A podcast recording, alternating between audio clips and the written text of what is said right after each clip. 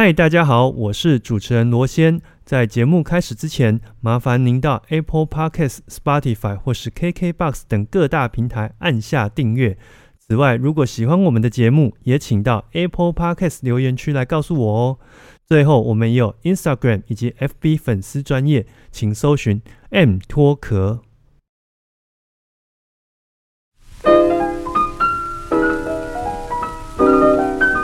我是罗先，欢迎收听 M 脱壳 Music and Talk。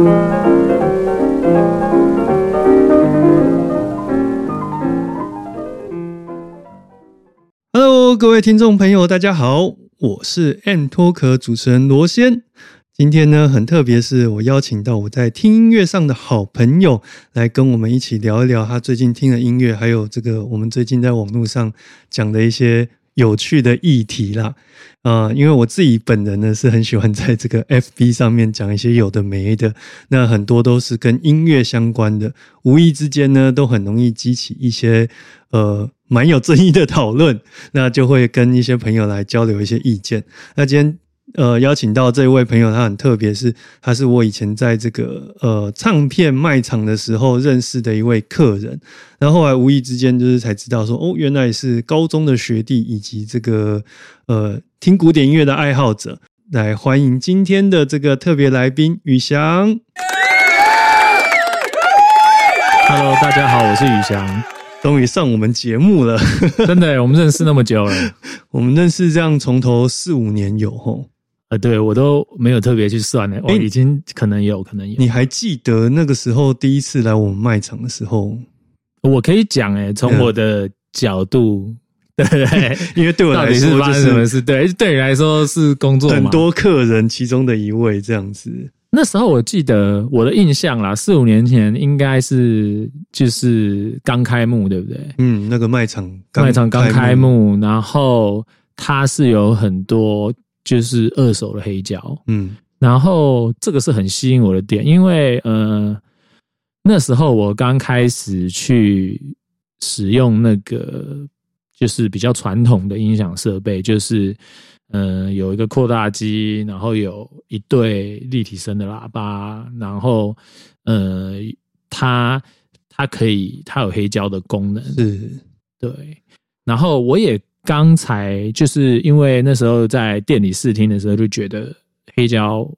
它有一些效果，它听起来的效果、音乐的效果很不错，所以我就开始想要去找，那那有没有什么方式我可以去接触？因为以你的年纪来说，小时候是没接触过黑胶的嘛？对对对，你必须要刻意去找。那、那个时候怎么会想要来听黑胶这件事？因为对我来说，要不是工作，我真的八竿子不会想到要去听黑胶。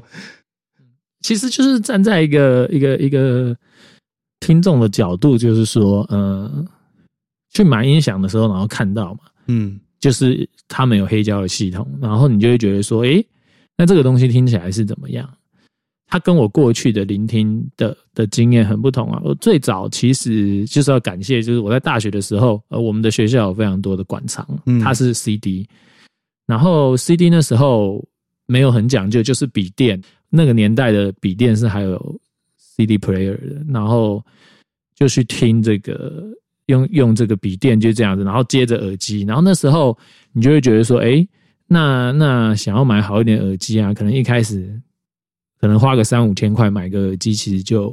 就已经觉得对，就已经觉得说，，bling bling 了。对啊，而且而且就是就是觉得说，哎，好像这样子的听的感觉很不错、哦。那然后你就会开始去查嘛，去网络上查哦。然后后来又换到一个空间比较大的地方的时候，然后就就开始想要买音响。买了音响之后呢，音响那边就有，其实就是好奇说，哎，黑胶的声音，然后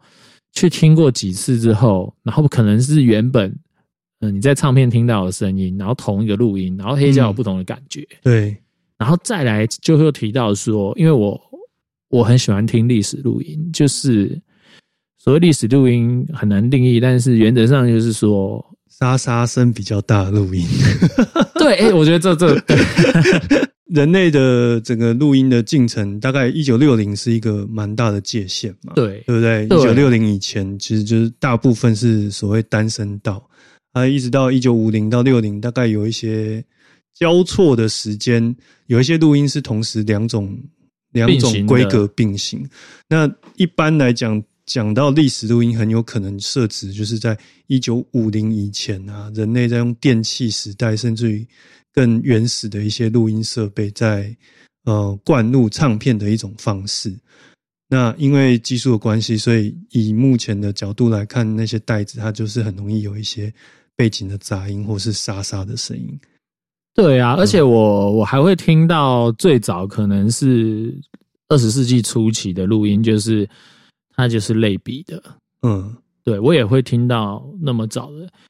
因为呃，你要听到这么古老的录音，你才会对于一个接触没有古典音乐那么深的那时候的我来讲，那个你要听到那么早，你才会听到一些你听过的人，他会在音乐课本上出现，比如说萨拉萨泰、对，也姚阿信，甚至于连布拉姆斯都有弹过一点点东西。对，因为你你你如果都没有研究，你从入门一开始的话，你听过的人没有那么多，而且尤其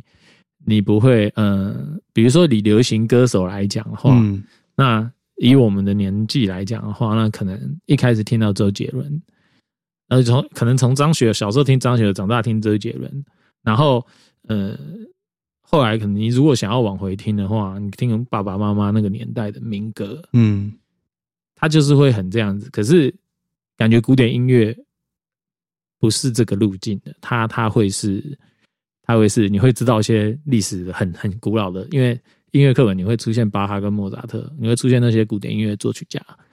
然后演奏家，呃，你可能认识的不是很多，因为考学古典音乐如果一开始入门的话，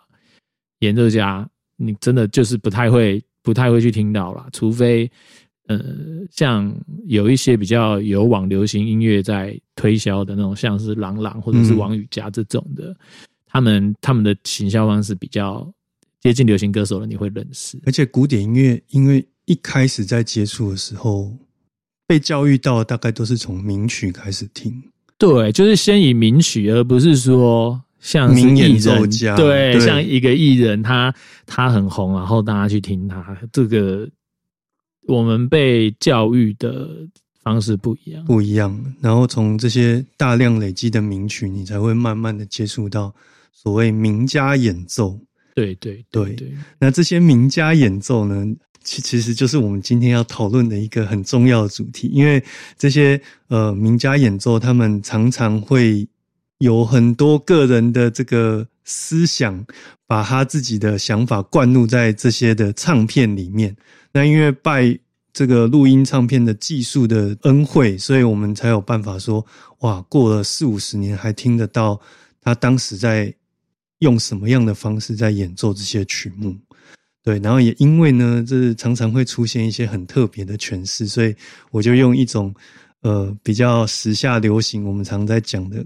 写点的一个电影的一个说法，我会说这个叫做靠片，就是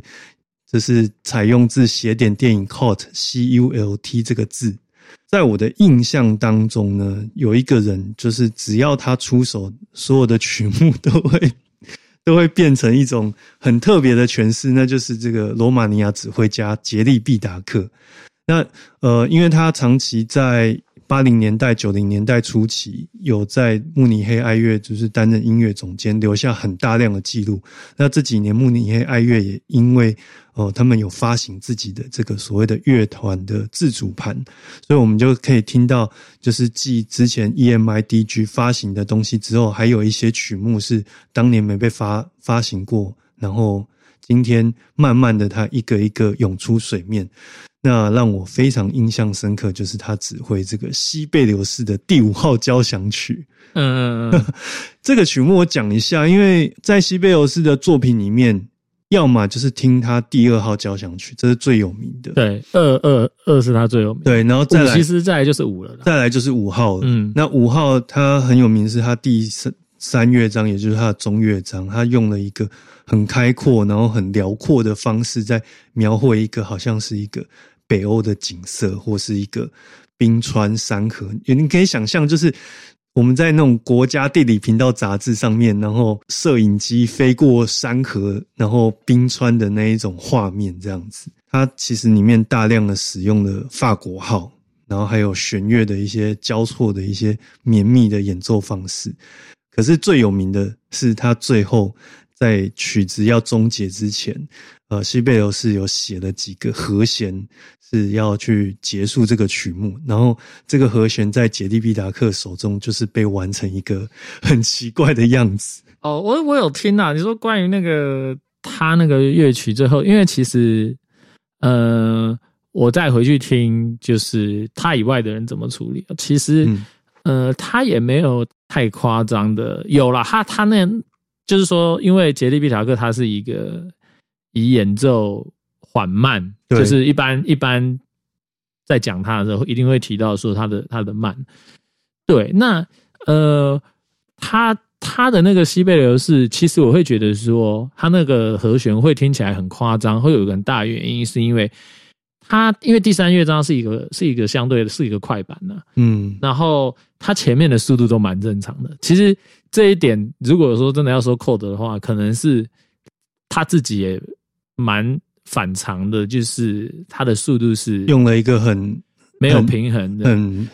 很中庸的速度在演那个曲目。对，可是他最后他停超久，就是他他是这样子，梆，然后帮，然后连续连续这样子。其实那个地方我感觉他应该是跟乐团是讲好的，就是基本上就是看他的手去下那个拍子。我是觉得说，我那时候听的时候，我的感受是他是。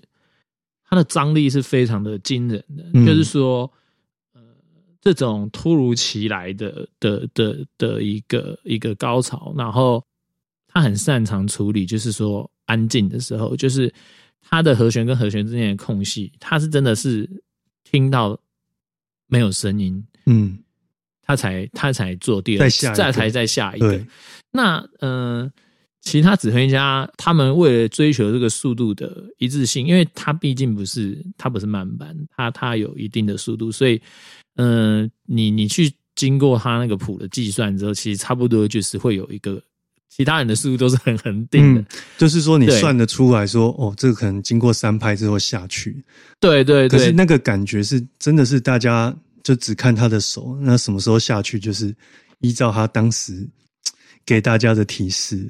对啊，对啊，其实这种即兴其实现场也会有蛮多的，就是而且而且因为杰利比达克他的录音都是现场的，对，所以我相信他的互动，而且嗯，不得不说我很喜欢这个指挥，因为他提供了一个跟观众互动不同的样貌。就是我我们刚刚还没开机的时候，我们有讲那个我去听那个佩特连克来台湾，嗯。他几乎就是他在巴伐利亚的最后几场了，因为他他那时候已经确定会接柏林爱乐的总监嘛，后来就上任柏林爱乐，成为现任的音乐总监嘛。对对对对，然后像嗯，他跟观众的互动，他那时候做贝多芬的中曲，贝多芬第三号的中乐章，然后他是。最后他的速度，因为他那边最后有一个高潮嘛，就是有点像是那种战马的旋律这样，的，嗯嗯嗯，这是一个很快速的旋律，然后他就是会加快、加快、加快。他那时候的做法就是一直加快，然后呃，听起来就会像是很有一种摇滚的感觉，就是听起来就是你会觉得说哇。花这个四五千块、六七千块买一张票，真的太爽了，太值得了。哎，那个时候来 是巴伐利亚国家交响乐团，我忘记全名了耶，我忘记它是叫国家交响乐团，可能不是哦，可能好像是什么广播交响乐团之类的。但是如果你说他们的声音特色的话，其实就是我觉得德国乐团都有一个特色，就是它的它的小提琴，它的弦乐是非常的非常的强的，就是呃。他的他的，我们刚刚也有稍微提到，就是说他能够多整齐，然后他能够少少的，可能他的琴的数量即便不多，很多的时候很整齐，然后很少的时候，呃，也听起来像是很多人。就是他他德国乐团的厚度是是会让人印象深刻的，而且他不会是做很多夸张的表情，对不对？对，他的表情是含蓄的。我最近还有听一个那个明尼苏达明尼苏达交响乐团，哦，对，很我觉得蛮推荐的。对它是是一个很很现代、很很很清新的一种演出风格，然后它就不会是让你，它就是听起来就是比较轻盈嗯。哦，不是不是那种有厚度的声音，然后他们的节奏变化也会让你很明显，就是呃，它的节奏的，我会讲说这个裸露程度啦，因为我常常就是跟可能没有在听古典音乐的人，我就会讲说，呃，一般的现代的我们听到的流行歌，它的节奏是骨架是全部都外露的，对，全部都露出来给你看，你可以看到每一根骨头，那每一个关节的地方就是它的拍点。那然后呃，古典音乐的话，它是你已经有这骨头，其实骨头大家都一样，然后可是古典音乐包了一层肉在外面，然后那一层肉会让你感觉没有那么有，就是你看不到拍点，你你那个拍点被被那一层肉包覆包起来覆起来了。嗯所以你听古典乐的时候，你常常会觉得说，哎，跟其他的音乐不一样，就是你你感受不到很那么清楚强烈的节奏一个感 don't stars，、嗯或者是一个一个很清楚的正拍。常常古典音乐它那个正拍可能也不是那么恒定，对，因为指挥家他常常会，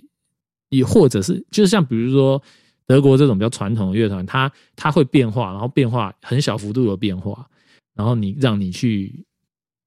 去咀嚼，然后像我刚刚讲的一些我认为比较新的乐团，他们就会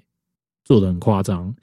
就是你可以很清楚的哦轻快的地方，然后慢下来的地方，你会很清楚的，就是两段式的，就是一刀这样切，然后分两段。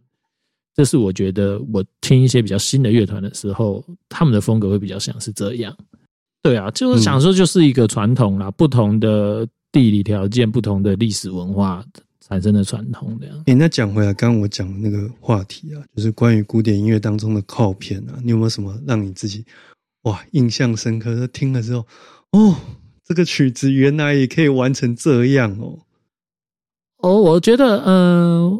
我觉得这个扣片的定义哈，可能就是要看，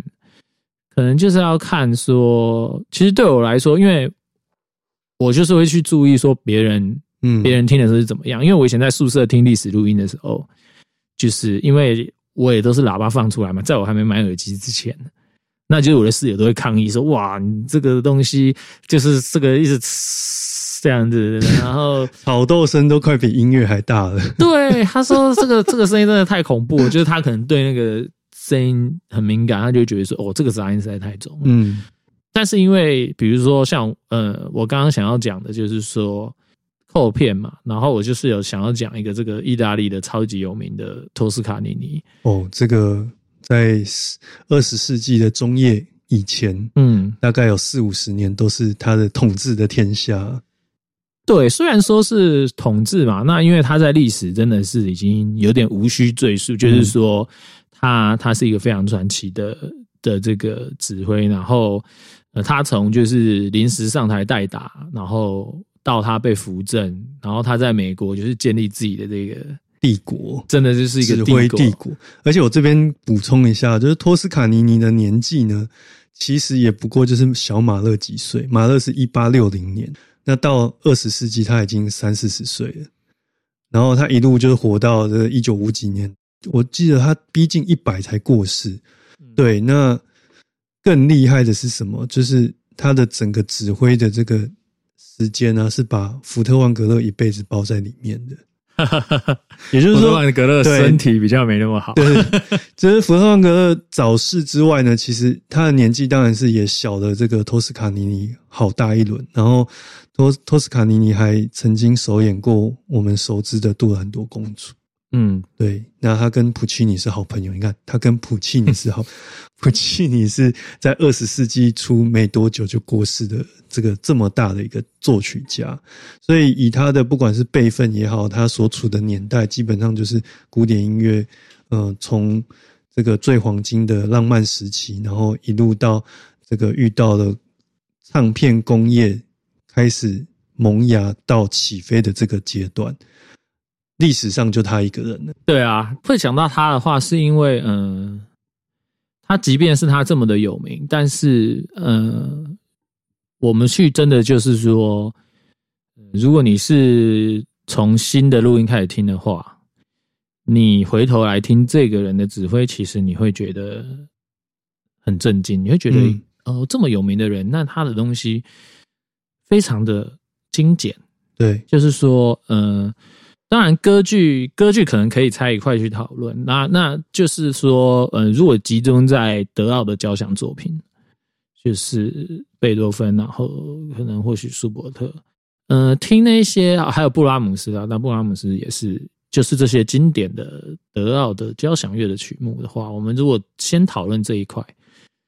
它的首先它的速度是是快速的，然后它的速度的变化性，就是它的弹性速度的用法是是几乎没有。它它靠的是就是说乐句的分段，嗯或者乐剧的分句跟它的整个乐团的形体的建构，恒定的稳度的速度下去做变化。对它的速度相当的稳定。如果你跟现在的指挥风格比较的话，然后在可是它在稳定中，它的结构感可能是我觉得呃，如果说今天你想要认识一个新曲子的话，那如果你能接受单声道，你能接受可能相对会有底噪在外面的话，那其实我会觉得你如果说今天托斯卡尼尼有惯的曲子都可以听，因为你把它想成是一份谱、一份总谱的的的实体化，有声音的总谱，对，有声音的总谱，因为它它不会有太多的。呃，你呃，现在一些指挥的技法跟手法，可能不会有那种那么细腻的，或者是说，他可能这一段长，这一段拉的长一点，这一段收一点，这一段快一点，那一段慢一点。对他，他他，你会没有办法马上，你你你乍听的时候，你你会没没办法去辨识那些处理，嗯，辨识那些细节处理。可是你整体听那个音乐的时候，你会很很有沉浸感。然后这时候就可以讲到，除了我刚刚讲交响乐的话，我我还有听到我觉得特别感动的，就是他的《波西米亚人》，他的哦，可是是是因为他那个，我记得好像是一个黑人的女高音唱的，因为他唱的实在太好，我还有特别去找，他不算是非常有名，但是但是在那个年代应该是算是超强的，但是能够被托斯卡尼尼放在舞台上，应该都是对，精挑细选。他的音乐非常的非常的轻快，而且感情其实非常的充沛。虽然说，嗯，他在这个大众媒体笔下的形象，因为他毕竟是一个这可能权力在这个音乐界的权力顶峰的人物，而且被誉为什么？指挥暴君吧？对对对，嗯。可能会有一些这样子的形象，但是事实上，他的音乐非常的非常的温暖。我觉得在他当代的指挥说，他的音乐像是太阳一样，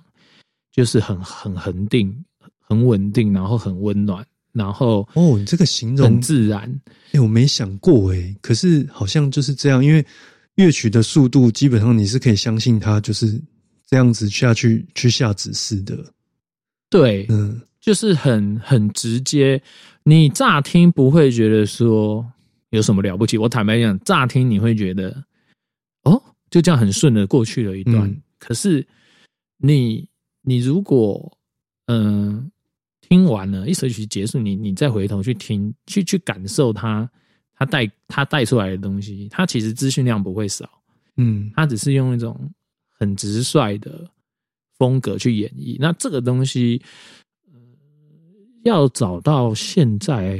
可能还在世的指挥，假设是这样子来分的话，会这样指挥的指挥家，其实我马上我其实已经想不到。而且主要是他那个精准度，我我觉得他是要花很多很多时间去排练的。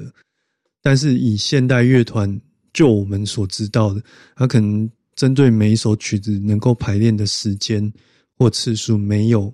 到以前他们那个年代要求的那种，可能动辄都是要演到快背起来的这种程度。因为现在的音乐会，我嗯、现在的音乐会好像也大团呐、大嗯知名乐团的音乐会，或者是可能即便没有那么知名的二线团，他们都会很。其实我觉得对彩排的时间是少的，嗯可是演出的行程是很满的。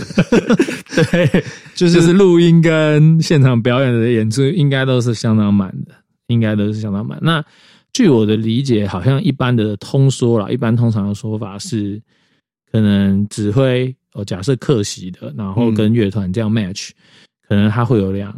两三次就已经了。不起了。对，所以才有一些指挥家，像杰利毕达克刚刚提到的这个罗马尼亚指挥家，或者是呃后来另外一个指挥布克纳很有名的那个君特汪德，哦，君特汪德，嗯。他们就会很要求说排练次数，那也因为这样，所以他们呃长时间跟广播交响乐团待在一起，嗯因为广播交响乐团在当时是比较愿意花时间给这些指挥家去做多做时间上的排练跟磨合。对啊，讲到君德汪德的话，你知道我有一次在就是我在慢跑的时候听的，在听他的布鲁克纳奇，哇，这个张力很大、欸，这慢跑张就是力慢跑的时候听的这样子。嗯然后因为我会特别有印象，因为那天天气超好的，然后天空非常的蓝，然后很很很好的天气。然后我在听那首曲子的时候，因为汪德他他就会跟杰利毕达克刚好可以去对照一下。是的，汪德的速度也，他也不是那种会演的很快的，只不算是一会演的速度会快的，他不会时也特快，偏慢，嗯，他也是偏中庸偏一点慢。然后他的音乐，可是他不会，他很强调那个音乐之中的空气感，就是好像这个气死乳酪，它的中间会有一些孔洞。对，它其实是你可以感受到它的和声，它的它的和声里面就是留有一些空气，就是如果杰利毕达克的话，它会像是它完全塞满了，它就像是水倒到杯子里那样的满，那样的密度。那汪德也是一个很棒的指挥，但是他的感觉就是像是他的声音很干净、很清澈，然后然后就像是天空一样蓝色的，然后透明的感觉。就是你看，如果两个人的速度假设差不多，或者是因为这两个人都有指布鲁克纳第七号，可是一个像是天空的感觉，一个像是就是水，然后倒进去绵密把水倒满，对，嗯里面没有任何空气，它它的声音就是这么的满。其实，哎，两个指挥的风格的差异，其实就就会出来。而且，如果你有去看汪德的录影的话，啊，令人很印象深刻是他的那一双如苍蝇般的眼睛，嗯只要他盯到哪里，基本上就是那个乐曲，就是重点是在那个乐器上面，就是那个专注度啦，就会很不一样。那曾经有人就是比喻说，宁可这个被子弹射死，也不要被汪德的一双眼睛 盯上。大概用这种比喻来讲，说他其实对于乐手的要求，还有那个乐曲啊，其实是很高度的一种精神上的支撑在那边。这次的节目分为上下两集，那上集就先告一段落喽，千万别走开，我们还有下集哦。